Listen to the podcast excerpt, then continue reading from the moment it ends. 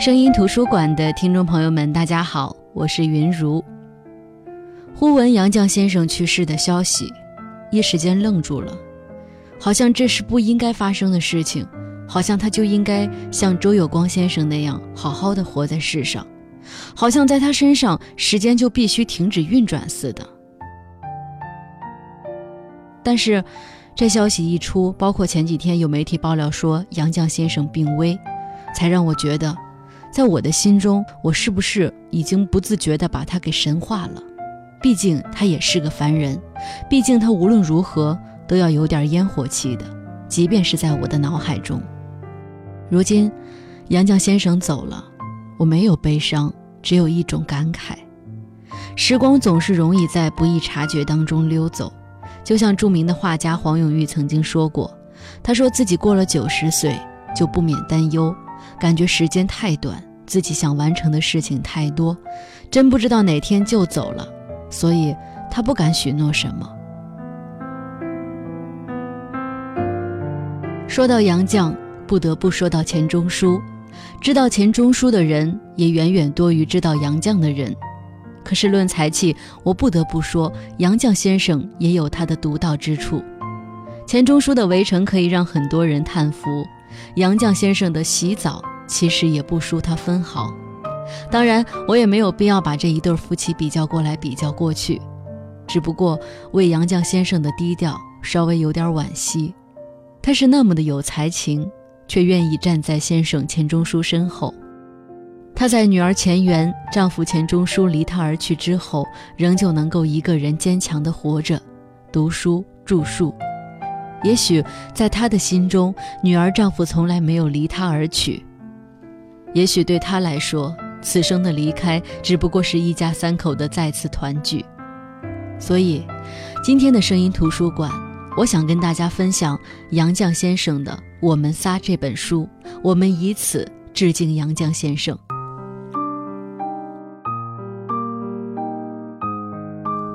杨绛和钱钟书。一位是出身名门的才女，在世界文化版图上为国家增光添彩的文史大家；另外一位是书香门第的大才子，记录了划时代中国知识分子心路历程的著名文学家钱钟书。这两个人之间的故事，让很多人都羡慕。也许有两个词可以很好的概括杨绛和钱钟书，那就是佳偶天成，学者伉俪。两个人相濡以沫六十三载，共同营造了最纯净的回忆。著名华裔文理学家夏志清曾经盛赞过他们两个。他说：“整个二十世纪，中国文学界再也没有一对像他俩一样才华高而作品精、晚年同享盛名的幸福夫妻了。”而他们唯一的女儿钱媛，在这样的氛围熏陶下，也成为了中国近代一名优秀的学者。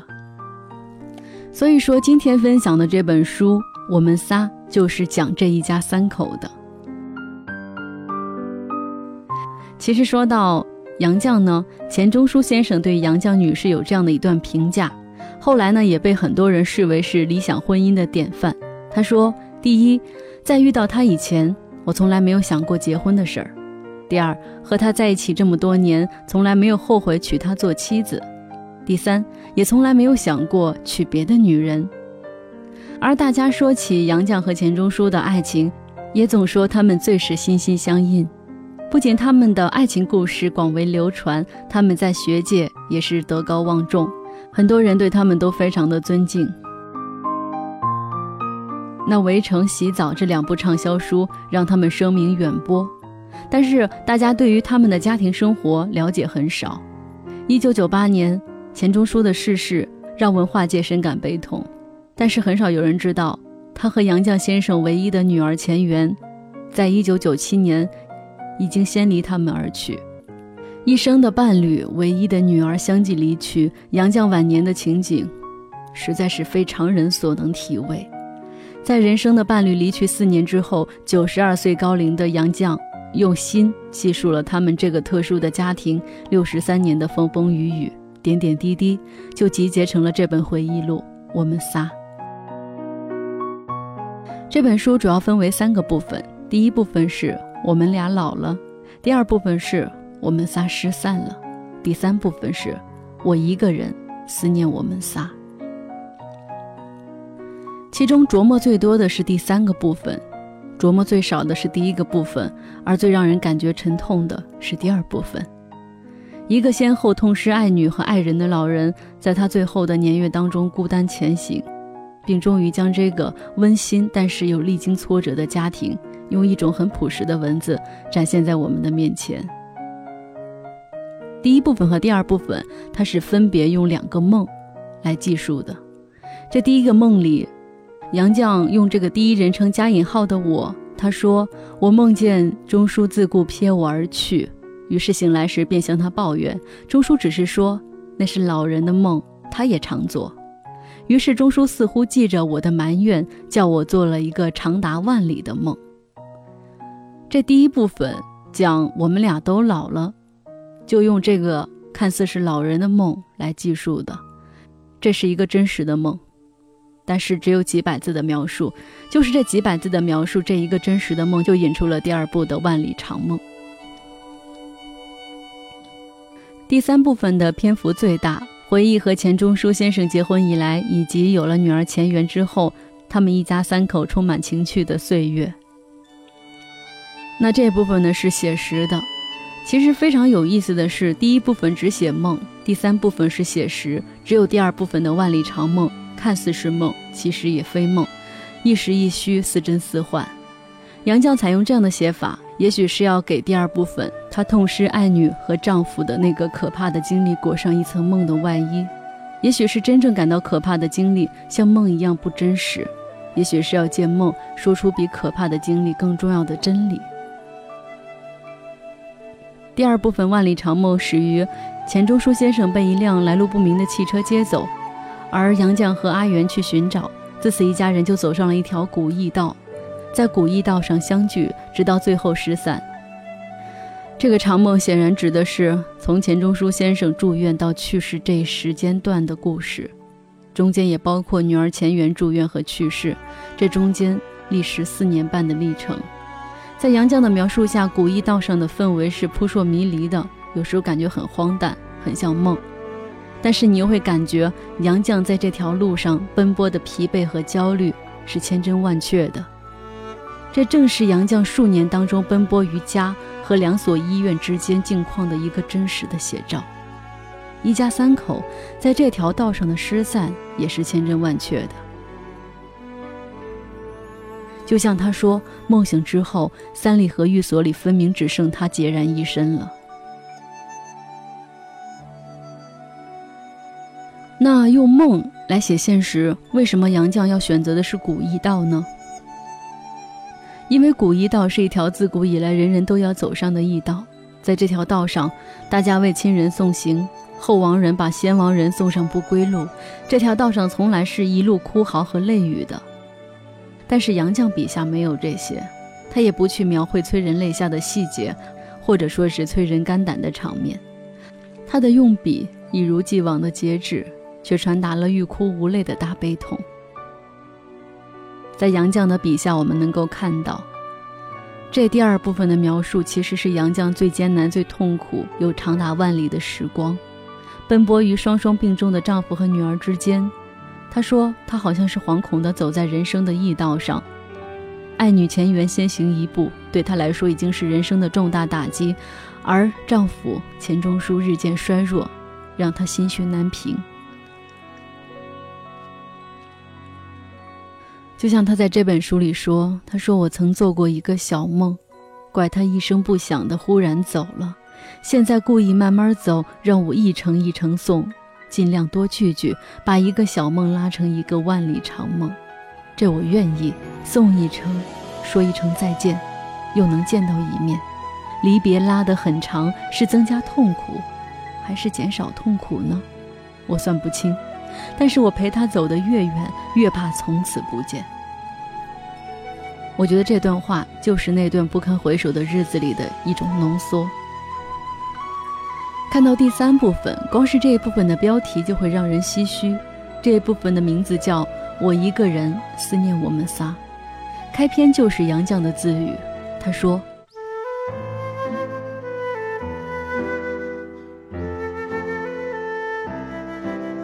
三里河寓所曾是我的家，因为有我们仨。我们仨失散了，家就没有了，剩下我一个人，又是老人，就好比日暮途穷的羁旅倦客，故往徘徊，能不感叹人生如梦，如梦幻泡影？但是尽管这么说，我却觉得我这一生并不空虚，我活得很充实，也很有意思，因为有我们仨。也可说，我们仨都没有虚度此生，因为是我们仨。我们仨其实是最平凡不过的，谁家没有夫妻子女呢？至少有夫妻二人，添上子女，就成了我们三个，或者我们四个、五个不等，只不过各家各样不一样罢了。我们这个家很朴素，我们三个人很单纯，我们于事无求，与人无争，只求相聚在一起，相守在一起，各自做力所能及的事儿。碰到困难，钟叔总和我一同承担，困难就不负困难。还有个阿元相伴相助，无论什么苦涩艰辛的事儿都能变得甜润。我们稍有一点快乐，也会变得更快乐。所以，我们仨是不寻常的愈合。现在，我们三个失散了，亡者不可留，逝者不可追，剩下这么个我，再也找不到他们了。我只能把我们一同生活的岁月重温一遍，和他们再聚一聚。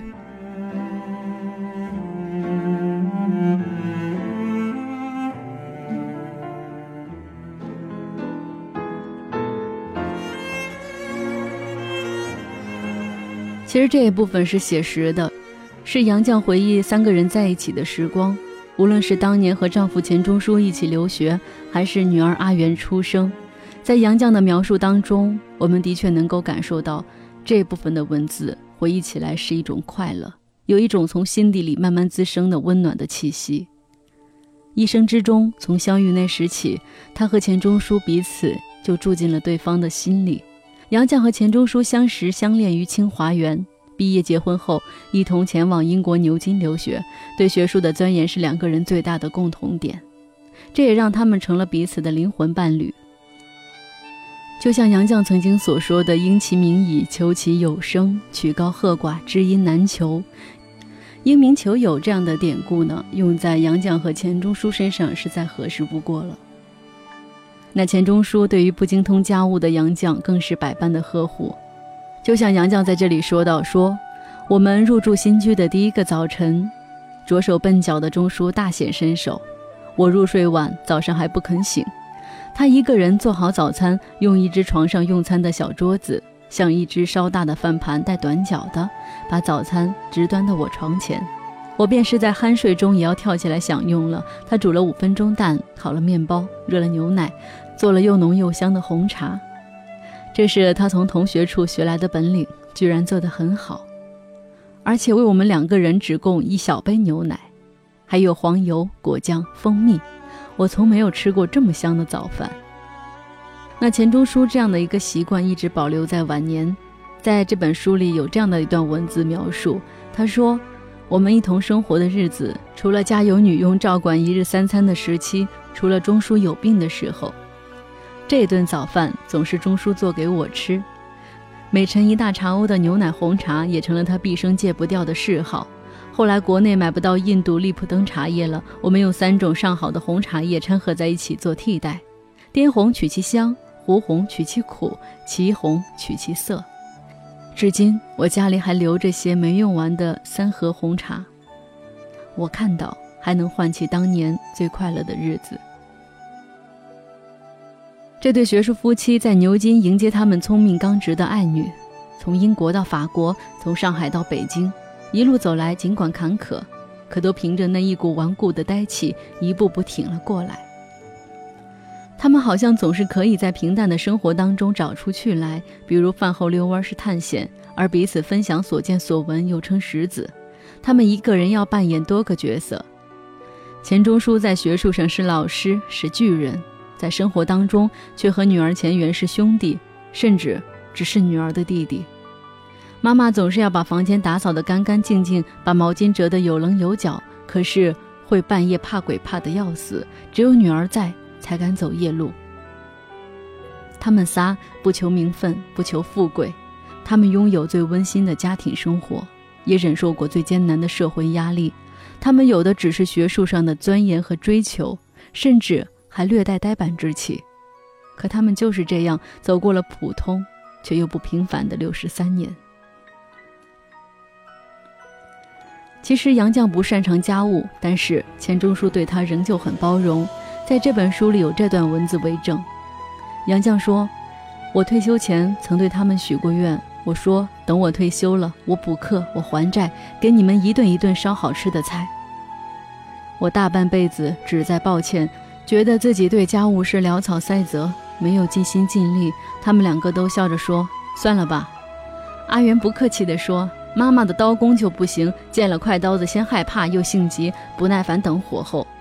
钟书却说：“为什么就该你做菜呢？你退了能修吗？”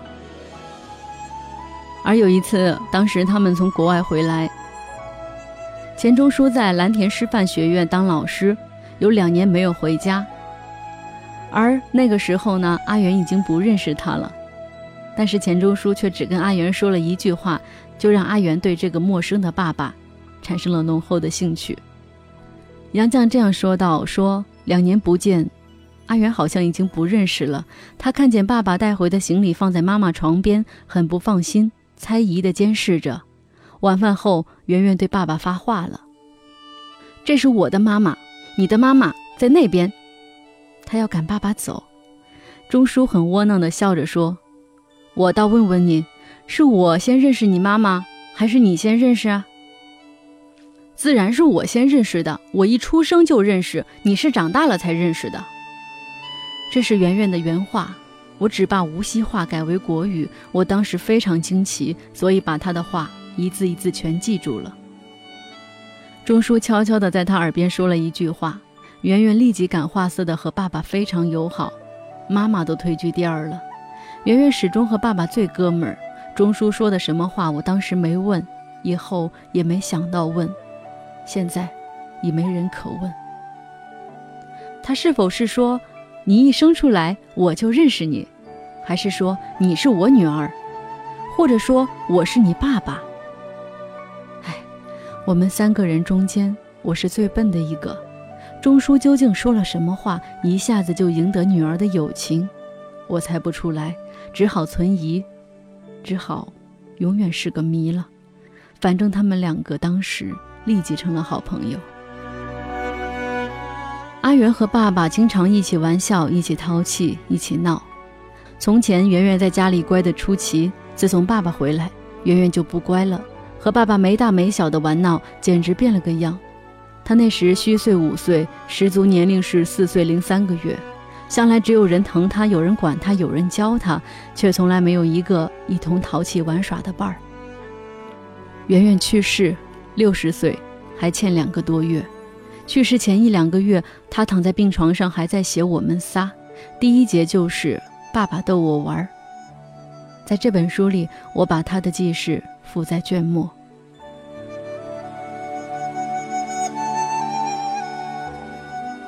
其实书中最撼动我的一个细节是在附录一当中，杨绛描述钱钟书的痴气，说钱钟书为了对女儿阿元用情专一，而经常喃喃地嘀咕着不肯再生第二个孩子。读到这里的时候，心里会微微的一暖，觉得他们是不是名人，是不是学问家都不重要了，重要的是文字里这份家的恩情，他们之间的感情动一动疼。疼也爱，手握在一起，日光缠在一起，脚步回响着同样的节奏。一家人在一起，无论是幸福还是挫折，他们连生离死别都不怕，他们的心劲儿都在一处。还有什么比这样的人生更大的幸福呢？杨绛以我们仨自豪，说我们仨是不寻常的愈合。说我们仨都没有虚度此生，因为是我们仨。这样的话，寻常的家庭肯定说不出来；这样的话，一般的人也说不出来。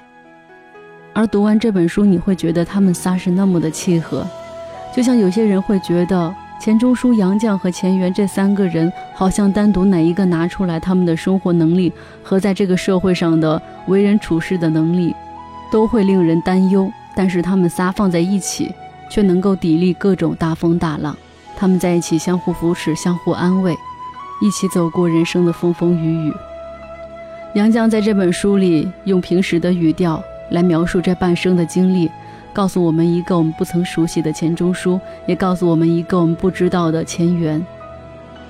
他的文字洗尽铅华，有大家的风范。我们在这里边没有见到一个悲字，但是文字之外的哽咽有声，有怨但不怒，把一家人将近六十年的经历勾勒了个大概，时而幸福，时而温暖，时而平淡。但是，我想每个人读到最后一句话，说只剩下了我一个。都会动容吧。